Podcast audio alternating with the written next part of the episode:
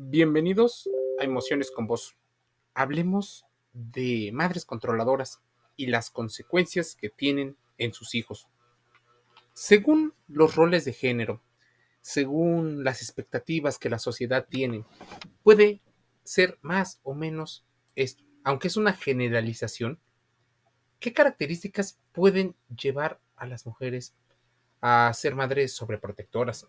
Madres que incluso debido a su propia historia y a la historia de sus padres, o sea, en este caso, los abuelos, tres generaciones conectadas por una compensación en las emociones. Se verán a sí mismas como cuidadoras, pero ¿cómo cuidan? ¿Por qué sobreprotegen a los hijos?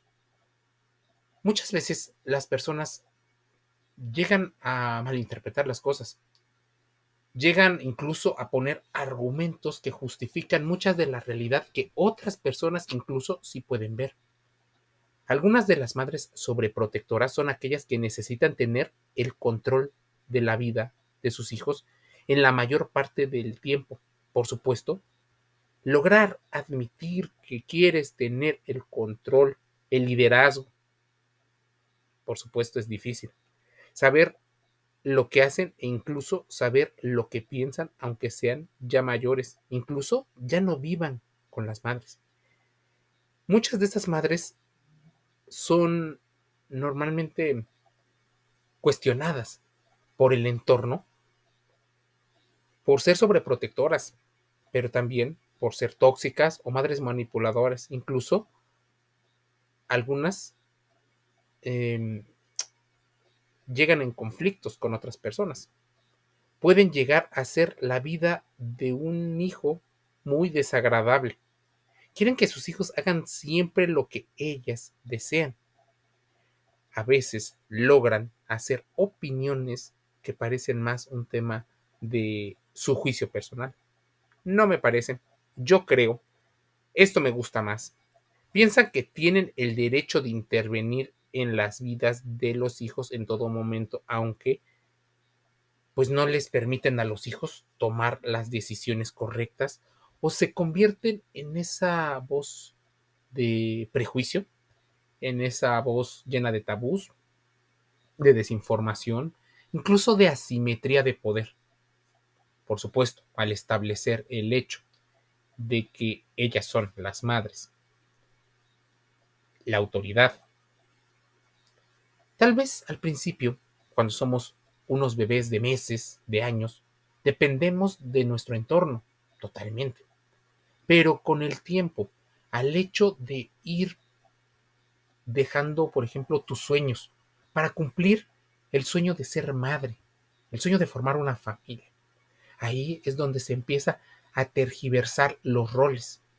Hay mujeres que se vuelven controladoras, hay otras que totalmente lo contrario, por seguir una vida de un estilo más liberal, también son cuestionadas. Por eso se preguntan, entonces, ¿cuál será el mejor estilo?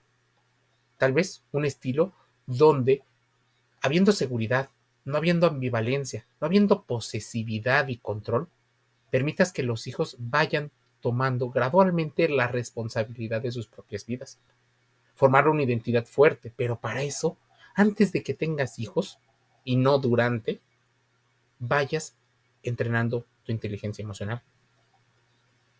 Muchas mujeres se sienten seguras cuando son útiles a los demás. No suelen asumir la independencia de sus hijos y tienden a deprimirse cuando estos se independizan y se van a vivir tal vez fuera de la casa. Muchas, y les cuesta trabajo admitirlo, tienen miedo a perder el cariño de sus hijos. Estos, cuando se hacen grandes, incluso empiezan a sentir celos cuando sienten apego por otras personas, bien sean amigos o una posible pareja. Algunas de estas mujeres piensan que su vida carece de sentido cuando no necesitan de sus cuidados y de su atención. Y pueden ser mujeres de todas las clases sociales, con varias historias diferentes.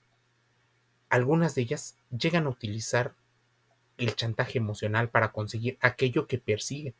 utilizando frases del tipo, nunca me cuentas nada, no confías en mí, crees que no estoy capacitada para ayudarte. Este y otro tipo de frases que seguramente vienen a tu mente son utilizadas con la intención de que los hijos, hija o hijo, hablen sobre aspectos de su vida que ella desconoce y no puede controlar. ¿Por qué necesitan entrometerse para poder opinar y dar su nada humilde a veces opinión? Continuamente, muchas de estas madres recriminan a sus hijos su forma de vestir, de actuar, de interactuar, de comportarse y hasta los amigos, aquellos que no se ajustan a sus deseos y expectativas, a lo que ella espera de ellos. Es como si tuvieran planificado la vida de sus hijos sin contar con ellos. Tienen decidido a qué se van a dedicar de mayores y qué estudios van a realizar a partir de sus propias creencias. ¿Cuáles son los efectos del control de los hijos? Regularmente, estas madres pueden llegar a ocasionar muchas veces una sensación de asfixia emocional en sus hijos, angustia, desesperación, ansiedad, provocándoles situaciones de estrés y dando lugar a trastornos psicológicos como la obsesión, la depresión, la ansiedad, entre otros varios. Cuando son pequeños, necesitan realizar ellas las tareas cotidianas que corresponden al pequeño. Por ejemplo, como aprender a vestirse o a ducharse, ocasionándole de esta forma serios problemas de aprendizaje y dificultándole la autonomía. Hasta amarrarse las cintas o agujetas del calzado son un problema. Inmediatamente podrían tratarlos de tontos, justo porque los chicos o chicas se ponen ansiosos, porque no hay una verdadera pedagogía. Entonces, cuestionar qué tan buen o qué tan mala madre es pues muy común en la sociedad, pero la gente no llega a reconocerlo no quiere ser cuestionada por la forma en la que educa a sus hijos. Incluso al hecho de no haber un único modelo de educación, ¿qué ocurre? Pues muchas personas se sienten con el derecho y la creencia de que lo están haciendo muy bien. Es más, los niños, cuando llegan a una edad adulta, pueden tener problemas de personalidad probablemente se conviertan en personas inseguras y con falta de confianza en sí mismos, incapaces de tomar algunas de las decisiones claves en su vida, incluso con dificultades para solucionar los problemas que se les presenten. ¿Qué ocurre con una ideología cuando se pretende que por el rol de género los hombres resuelvan, los hombres solucionen cosas? ¿Qué pasa si tuvieron una madre controladora? ¿Qué pasa si los inhabilitó con tal de cumplir sus sueños y de manera inconsciente? ¿Por qué? Normalmente no es consciente esta forma. Esta forma de control, manipulación, chantaje, no es percibido por muchos. Es más, lo consideran como una forma amorosa de mostrar su cariño. Entonces, los chicos no logran resolver varios de los problemas. Muchos de ellos no logran ser el estereotipo que la madre quiere, aún teniendo las posibilidades y el entrenamiento. En muchos sentidos, son descartados por potenciales mujeres para ser sus parejas debido a que ellas, entre su historia personal, no consideran que estos hombres sean lo suficientemente masculinos. En el caso de las mujeres, cuando tuvieron una madre controladora, a veces entran en conflicto con la forma en la que socialmente se acepta la feminidad. Pueden llegar a los extremos de hiperfeminización o que lleguen a tener comportamientos que son considerados como masculinos. La agresividad, el liderazgo autoritario. Puede ocurrir que el hijo o hija no acepte siempre estar sometido a las normas de la madre o tener que estar dándole explicaciones de la mayoría de las cosas, incluso de su propio estado de ánimo. En tal caso, suele revelarse y haber un conflicto. Casi siempre los primeros conflictos empiezan desde la niñez, pero se exacerban en la adolescencia, surgiendo continuas peleas y discusiones en la casa. Esto precipita en algunos casos que el hijo se independice y decida vivir fuera de la casa de sus padres. Estas actitudes aparecen tanto con los hijos varones como con las hijas, pero suelen ser más frecuentes y conflictivas con los varones. Si el hijo ya está casado, la actitud de este tipo de madres suele ser nefasta para el matrimonio. Intentan que el hijo haga lo que ellas quieren sin contar con la nuera y sin respeto ninguno a los planes familiares del nuevo o de la nueva pareja. Se intrometen en donde no. Hay celos contra la mujer de sus hijos y establecen verdaderos estira y afloje con la intención de que el hijo se ponga siempre de parte de ellas y en contra de su pareja. Conseguir esto les da esa sensación de control y que se sienten ganadoras frente a una posible usurpadora que es la nuera, a la que consideran compite con ellas en influencia sobre su hijo. Secretamente serían felices si el hijo se separara de la mujer y volviera a estar bajo su control y cobijo. Y su actitud no pocas veces va encaminada a conseguir este objetivo. Son una especie de verdaderas mártires cuando se les contradice, cayendo en el chantajismo, cayendo en la victimización, amenazando al hijo con que van a enfermar o que van a ser pobres por su culpa, que tal vez los hijos puede que ya no la quieran, creando en los hijos sentimientos de culpa, de inadecuación. Hacen referencia a lo mucho que ellas se han sacrificado por ellos e intentan crear en ellos remordimientos haciéndoles creer que son hijos desnaturalizados y malagradecidos. Si existen nietos, normalmente intentan controlarlos también a ellos, cuestionando todo lo que hace la madre, tratando de competir con sus madres por el cariño y el rol de cuidadora. Por supuesto, nadie quedará admitir, pero curiosamente, en las películas, en las series, en las canciones, en la literatura, aparecen muchos de estos casos. Hablar de la mala madre es casi un tabú para muchas personas, porque aceptar ser una mala madre y aceptar tener comportamientos de este tipo, por supuesto, las dejaría en una desventaja. Por supuesto, también revelaría aspectos clave aspectos que normalmente no se consideran malos en una mujer, pero que tal vez sí lo sean. Las consecuencias en los hijos, por supuesto, son estas y otras. Las madres controladoras, posesivas. Es más, desde que nacemos necesitamos, sí, el calor de nuestras madres, ese cariño, ese apego seguro. Son ellas junto con los padres los encargados de hacer que crezcan los niños sin riesgos físicos y emocionales, inculcándoles una serie de valores que serán necesarios para su desarrollo psicoemocional. La madre sin duda ejerce un papel fundamental en la pedagogía y en la crianza y educación de los niños. Es claramente un referente para muchas cosas, pero existe una clase de madres que aprovechando esta situación de poder logran controlar y manipular a sus propios hijos. Es más, Existen muchas madres y como te lo hemos dicho en otros podcasts de emociones con vos, ocurre esta parte de, del control. Esta parte donde las madres hacen inútiles a sus hijos emocionalmente. Es como una castración emocional, sobre todo a los varones que los van formando a sus hijos como ese varón del que posiblemente ella no tuvo una buena relación. O sea, este niño va creciendo pareciendo sustituir a la figura de su padre. Entonces, vas teniendo una relación ambigua. Por supuesto, no todas las mujeres van a ser así. ¿Qué ocurre con esta situación? Hay hijos que crecen queriendo tal vez una madre diferente, una madre ideal y perfeccionada pudiera ocurrir esta situación.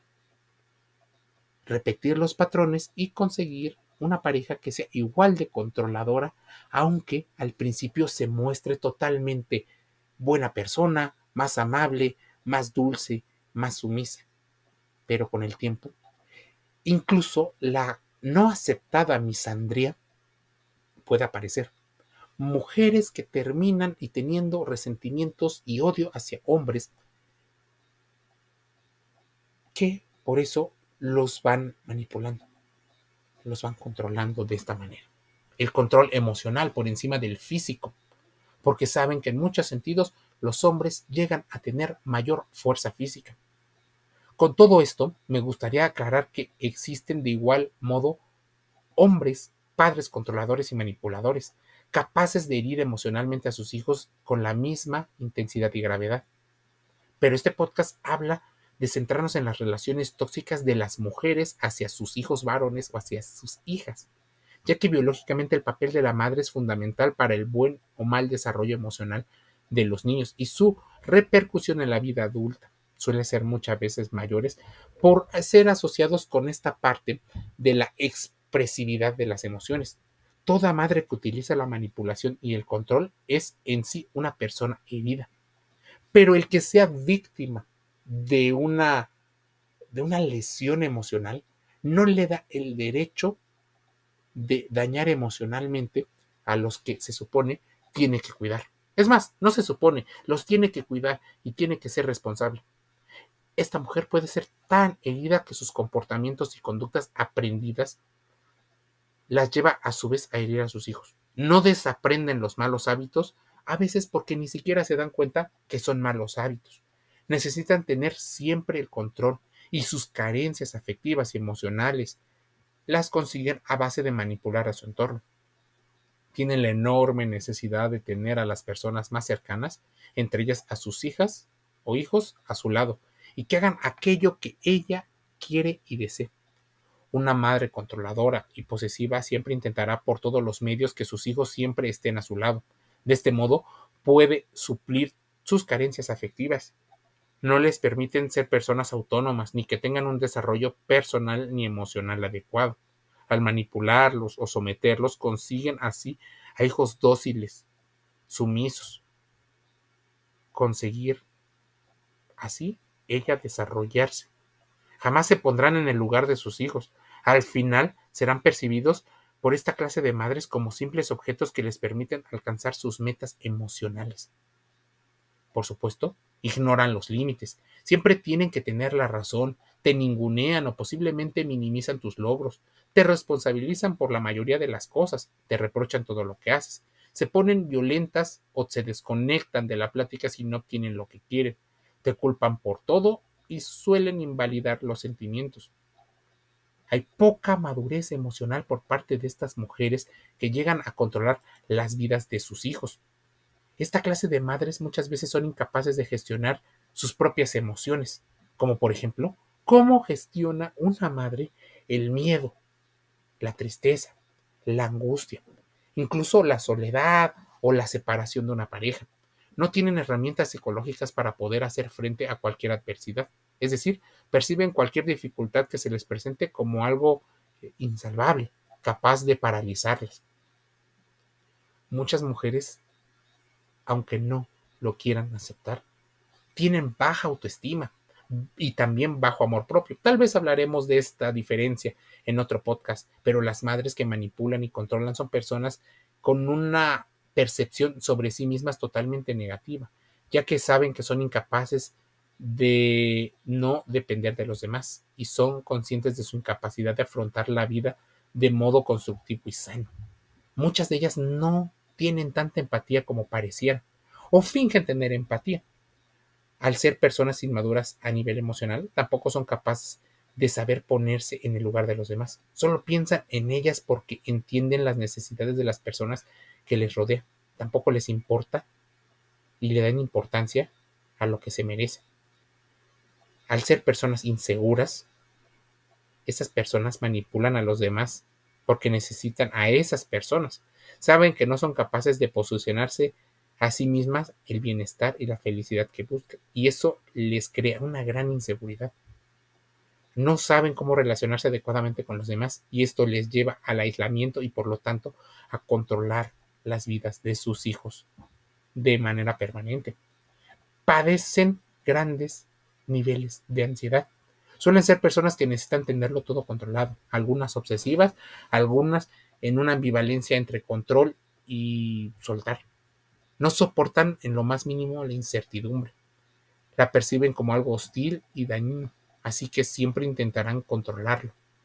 Eso requiere estar permanentemente en estado de alerta, por lo cual pudieran subir pronto de peso, pudieran estar normalmente ansiosas, obsesivas, siempre con la temida ansiedad. Las madres controladoras padecen grandes niveles de ansiedad y estados de ánimo bajos, incluso cansancio físico. Cuando nuestra felicidad depende de los demás, es normal que al final lleguemos a sentirnos totalmente deprimidos. Las personas controladoras y posesivas nunca son felices o normalmente tienen pocos o pequeños momentos de felicidad y su miseria emocional siempre se traduce en una de ánimo que se basa en la tristeza más profunda. Son personas infelices que hacen que el entorno se vaya haciendo infeliz. Porque si uno no es feliz, no es feliz ninguno. Porque actúan de este modo. Como ya lo hemos indicado, todas las personas controladoras y posesivas posiblemente tengan estas habilidades infantiles de una persona herida que tal vez fue víctima. Es, en definitiva, una transferencia, proyecciones, idealizaciones, ansiedad, miedo. Entonces, ya deja de ser la idea romántica de la buena mujer y de la buena madre. Una persona que ha sufrido desde siempre y que jamás ha optado por tratar sus problemas emocionales, que ha decidido que el tiempo lo haga todo, pero al no curarse emocionalmente, ello les hace padecer ciertas carencias afectivas que intentan, por supuesto, suplir, controlando a las personas más cercanas, debido a que necesitan las atenciones de los demás. Es una especie como de narcisismo encubierto, y como sabemos, los niños son las víctimas ideales, ya que se pueden manipular fácilmente y de ese modo tenerlos siempre a disposición de las exigencias emocionales. Así es la manipulación. Tenemos que entender que son personas que solo miran o preferentemente miran hacia ellos y que controlan a sus hijos como un acto reflejo, el cual no entiende su gravedad en la salud emocional de sus propios hijos hasta que los hijos llegan a tener grandes problemas emocionales. ¿De dónde vienen esos problemas emocionales? De posiblemente problemas que no se han tratado por generaciones. Se encuentran tan vacíos interiormente que intentan tener la atención de las personas a costo de cualquier precio. ¿Y cómo puede ser? Utilizando chantaje emocional, utilizando manipulación. Te aseguro que nadie admitirá que es una chantajista emocional o que es una manipulación en público. Pero al escuchar este podcast, posiblemente tú misma puedes identificar algunos de los rasgos. No te autodiagnostiques como en ninguno de los más de 800 contenidos que hemos publicado gratis en Spotify, Google Podcasts, Amazon Music Audible. Las madres controladoras lo son porque no han obtenido la madurez emocional necesaria para tener una vida constructiva. Son conductas aprendidas, seguramente, de personas que a su vez han visto envueltas en relaciones tóxicas, en manipulación constante, en dependencia. Por lo tanto, no saben cómo relacionarse de otra manera que no sea esta. Por supuesto, hay consecuencias. ¿Qué pasa? Los hijos crecen siendo unos inválidos emocionalmente. Necesitan ser aceptados constantemente, con una baja autoestima e inseguridad. Son personas dependientes, no saben relacionarse, padecen grandes niveles de ansiedad ellos también, un estado de ánimo bajo. Por supuesto, no solo basta con querer escapar de las relaciones con posibles madres con altos niveles de ansiedad, sino también entender que tú puedes tener ciertas conductas que aprendiste de tu propia madre. Si tienes alguna duda, te invito a que contrastes la información. ¿Pero con quién? Con ciencia con psicólogos, con psiquiatras, con médicos, abogados, economistas, que te den una visión de las reglas del juego. Reglas que a nivel social no solo te beneficiarán a ti, sino intentarán beneficiar al entorno. Acude y no descuides tu salud emocional. por favor, atiéndete y acude con un psicólogo. Intenta abrir tu pensamiento y no caer en los pensamientos mágicos que seguramente escucharás en gurús que te dicen lo que quieres escuchar. Sesgo de confirmación. Todo aquel que te diga lo que quieres escuchar, posiblemente también es un manipulador encubierto. Emociones con vos, escúchalo. Estamos en Facebook, estamos en TikTok, Spotify, Google Podcast, Amazon Music Audible, iHeartRadio y otros canales. Pon así, Emociones con vos. Nos escucharemos y leeremos todos los días. Suscríbete. Te envío un saludo